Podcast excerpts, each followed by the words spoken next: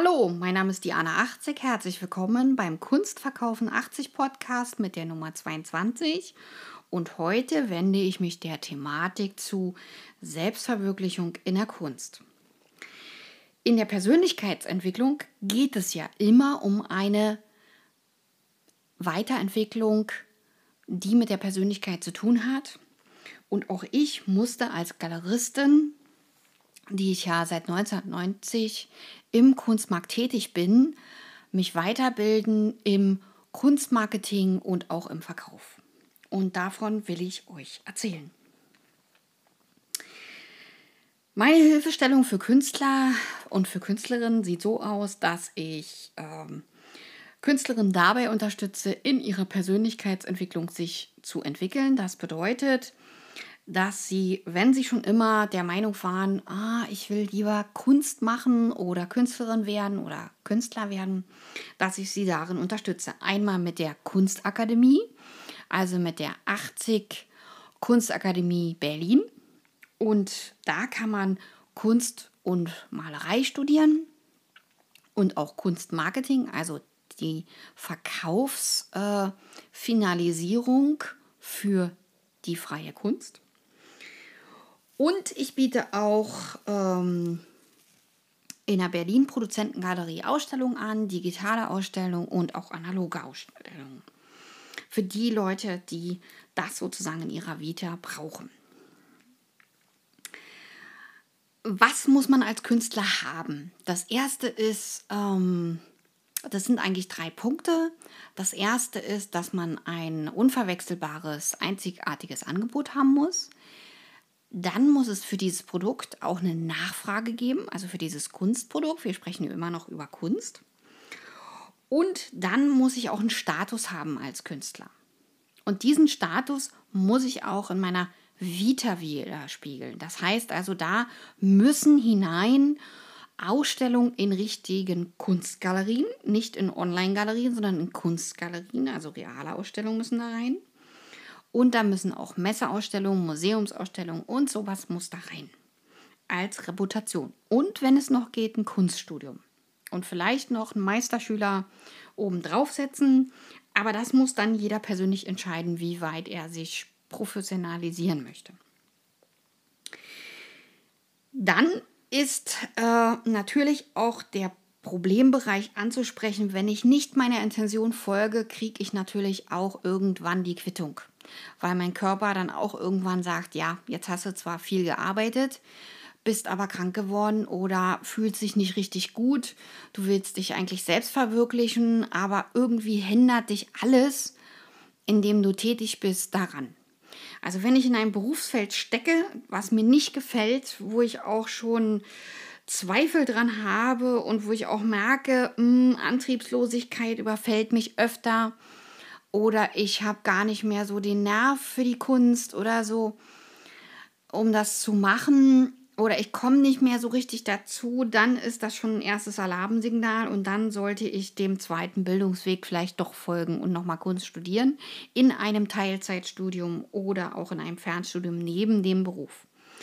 Ich plädiere immer als Galeristin für einen weichen Übergang, weil das macht am wenigsten Angst und das ist am wenigsten bedrohlich. Das heißt also, wenn ich äh, in dem Beruf X bin, zum Beispiel, sagen wir mal, die besten Voraussetzungen habe ich, wenn ich schon Grafikdesignerin oder Grafikdesigner bin, habe ich eigentlich schon die besten Voraussetzungen, weil dann habe ich mitunter schon ein Studium und habe mich schon in einen Kunstbereich eingearbeitet. Von dem kann ich immer ähm, mich sozusagen äh, weiterentwickeln. Also ich, ich stehe schon äh, im Kunstbereich äh, zwar in der Nutzungskunst, also in dem, äh, in dem äh, zweckgebundenen Kunstbereich, stehe ich zwar mit beiden Füßen, kann von da aus aber abstrahieren und kann von da aus mich weiterentwickeln. Wenn ich natürlich aus dem Musikalischen komme oder aus, also aus der Musikrichtung oder auch aus der Gastronomie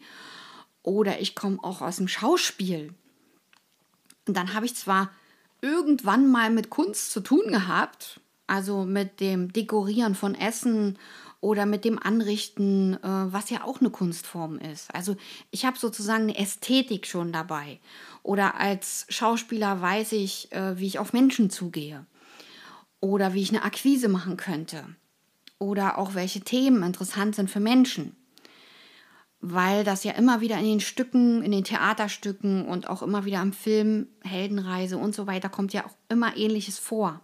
Das heißt, ich habe schon eine Vorstellung aus meinem Berufsfeld, die ich mitnehmen kann. Ja?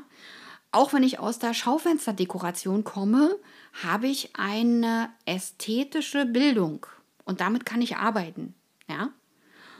Und ähm, das ist zum Beispiel so, wenn Künstlerinnen ein komplettes Studium haben und werden dann ähm, plötzlich äh, zu Kamerafrauen und Männern, dann haben die einen ganz anderen ästhetischen Anspruch an das Bild, was sie produzieren. Und dann kriegen die ganz andere Ergebnisse als so ein Kameramann im ersten Lehrjahr. Ja, also ich will erklären mit diesem bildlichen Vergleich, dass man ja nicht einfach nur durchs Leben geht, sondern man hat ja schon aus der Ecke oder aus der Ecke einen Fund. Ja, also ich habe ja da schon äh, Erfahrungen gesammelt aus bestimmten Bereichen und kann die mitnehmen. Ja? Also selbst wenn ich aus der Informatik kommen würde und beschäftige mich dann mit Kunst, habe ich einen Fund oder schon eine Bank sozusagen, weil ich könnte dann meine Webseiten alle selber machen. Und ich kann was mit Suchmaschinenoptimierung anfangen, weil das ist ja SEO. Ja? Also egal aus welchem Bereich ich komme, ich habe schon etwas, was ich mitbringe, was ein Teilbereich der Kunst sein kann. Ja. Und das kann ich mit einarbeiten. Und ähm, so kann ich äh, zur freien Kunst und zur freien Malerei eine Überleitung schaffen. Ja.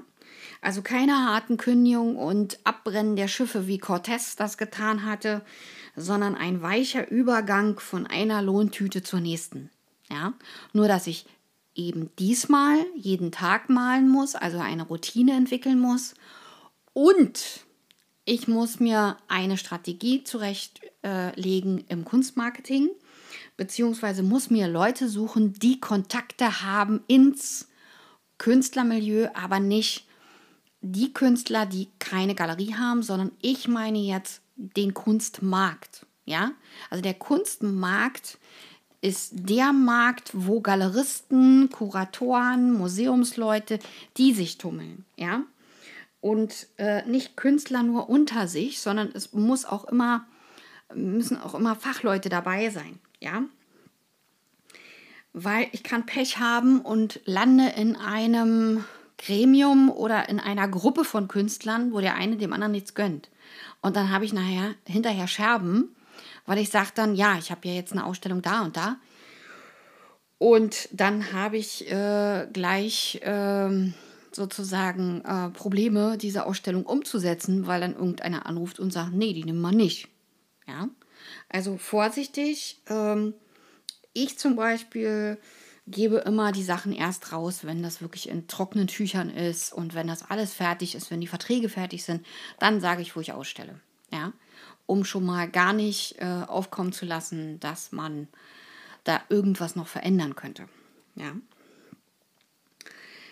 Das ist mein Sicherheitsbedürfnis, äh, weil ich äh, da schon wirklich einiges erlebt habe. Also ich kann ja mal aus dem Nähkästchen plaudern, so drei Sachen, die mir passiert sind, äh, wo der Künstler vor meinen Augen äh, in der Galerie dem äh, Sammler die Adresse von ihm rausluchsen wollte. Und ich gesagt habe, nein, äh, weil das ist mein Sammler und ähm, das geht gar nicht. Also ähm, und der wollte dann heimlich an den Sammler äh, weiterverkaufen und wollte von dem die Visitenkarte. Und da habe ich gesagt, nee, das geht überhaupt nicht. Aber das ist mein Sammler, der ist mein Sammler aus der Galerie und der ist schon so lange bei mir in der Galerie, dass der auch nicht mitzieht. Ja, also mit dem äh, Künstler. Manchmal denken Künstler, dass sie, wenn sie die Galerie verlassen, zur nächsten Galerie gehen äh, dass sie die Sammler mitnehmen. Nein, die Sammler bleiben bei der Galeristin, weil die hat ja mit denen ein privates, ähm, freundschaftliches Verhältnis und nicht zum Künstler. Ja, also das geht äh, so nicht. Ja, und ähm, am Galeristen vorbeiverkaufen in der Vernissage, das macht man auch nur einmal, weil danach äh, wird kein Galerist mehr mit dir arbeiten. Ja, also wer sich unkorrekt im Kunstbereich verhält, wird gleich abgestraft. Ja.